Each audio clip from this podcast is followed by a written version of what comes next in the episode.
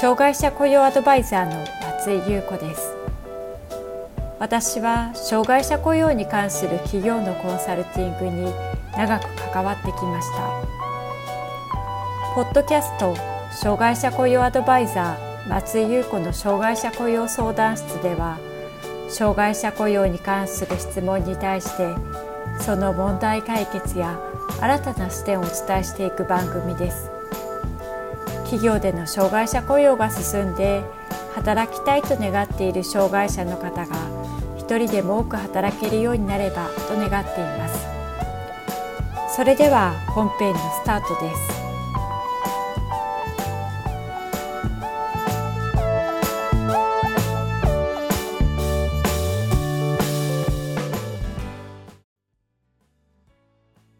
障害者雇用 .com の松井です。企業在籍型職場適用援助者ジョブコーチ養成研修とは、企業在籍型職場適用援助者を養成するため、ジョブコーチに必要となる専門的知識及び支援技術を習得するための研修のことです。今回は企業在籍型職場適用援助者の養成研修の受講資格や内容などについて見ていきます。企業在籍型職場適用援助者養成研修の対象者はどのような人なのでしょうか次のような人たちが対象となっています。障害者を雇用している事業主に雇用されている。助成金を活用して企業在籍型職場適用援助を予定している。障害者の雇用管理などに関する業務を担当している。または担当する予定がある。障害者の雇用管理などをより効果的に行うために研修受講が必要である。ジョブコーチの助成金について見ていきます。対象労働者は身体、知的、精神、発達障害、難治性疾患、高次脳機能障害、地域センターが作成する職業リハビリテーション計画において職場適用援助者による支援が必要であると認められた障害者です。このような障害者の方が職場適用するために受給できる助成金がジョブコーチの助成金です。支援内容については地域の障害者職業センターが必要と認めることが求められています。対象障害者の職場適用を図るための支援計画に基づいて次のようなサポートに対して助成金が支払われます。対象労働者及び家族に対する支援。事業所内の職場適用体制の確立に向けた調整。関係機関との調整。その他、地域センターが特に必要と認めて支援計画に含まれた支援が含まれます。企業在籍型職場適用援助者養成研修の内容について見ていきましょう。企業在籍型職場適用援助者養成研修では、集合研修と実技研修の2つのパートから構成されています。集合研修では、東日本、西日本に分かれて受講者が集まり、職業リハビリテーションの理論や職場適用援助者の役割についての講義、作業指導の演習などが行われます。集合研修では次のようなことを学びます。職業リハビリテーションの理念、就労支援のプロセス、企業在籍型職場適用援助者の役割、障害特性と職業的課題、知的障害、発達障害、精神障害、身体障害、高次脳機能障害、難病などについて学びます。また、労働関係法規の概要、課題分析の理論、作業指導の実際、職場における雇用管理の実際、事業所内における調整、障害者福祉と就労支援、ケースマネジメントと職場定着のための生活、家族支援、支援記録の作成、ケースから学ぶジョブコーチ支援の実際、このようなことを学びます。実技研修はそれぞれの地域において地域障害者職業センターが行う研修になります。企業での実習やケーススタディなど、地域の実情に沿った内容になっています。実技研修では次のようなことを学びます。地域における関係機関の役割とネットワークの活用、アセスメントの視点と支援計画に関する理解、作業指導の実際、事業所における職場適用援助者の支援の実際、支援記録の作成、ケースから学ぶ。ジョブコーチ支援の実際、このようなことを学びます。企業在籍型職場適用援助者養成研修の申し込み方法についてです。研修を受講したいと思われた方は、研修受講申請書に必要事項を記入し、申請受付期間内に事業所の責任者から受講希望者の所属部署が所属する都道府県の地域障害者職業センター宛へ郵送で申し込みます。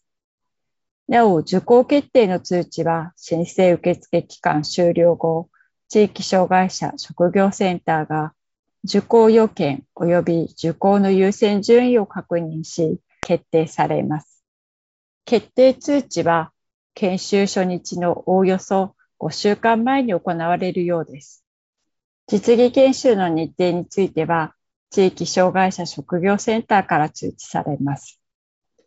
養成研修の受講料は無料です。会場までの交通費や研修期間中の宿泊費等は受講生負担となります。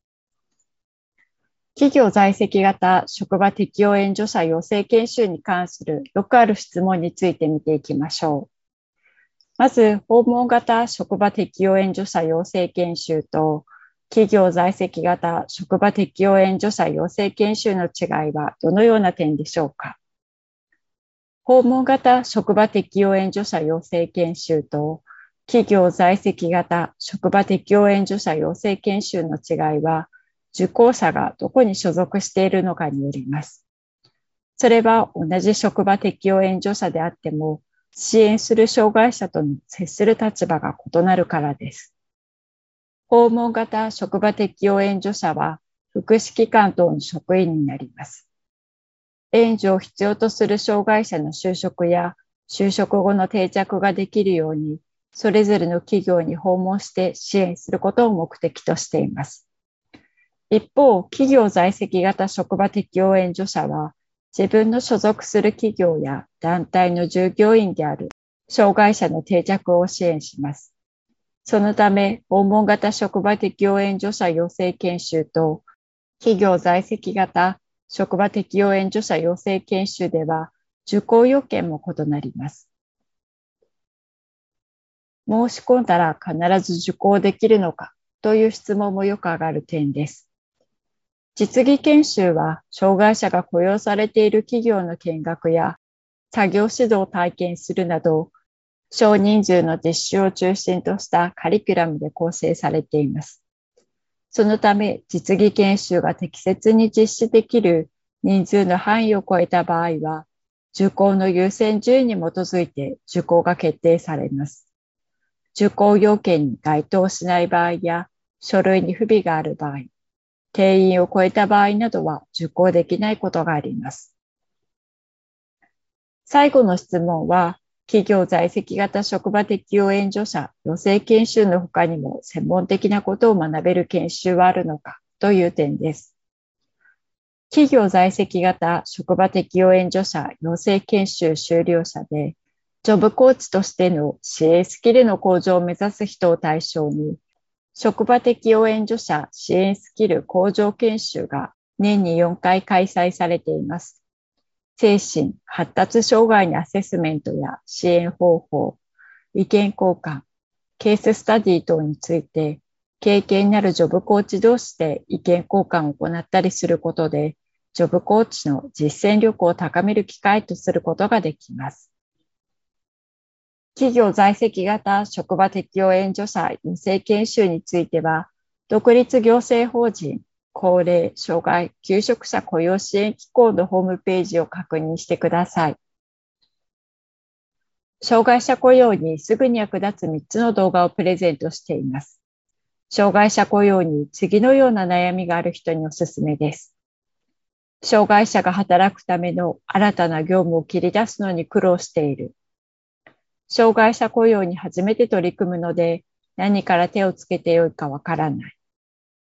障害者雇用を行うことに対して社内の協力や理解を得られない。3つの動画では次の点をお伝えしています。障害者の業務の切り出しのポイント。社内で障害者雇用の理解を浸透させていくための方法。人事部門ができる社内の障害者雇用をサポートする方法。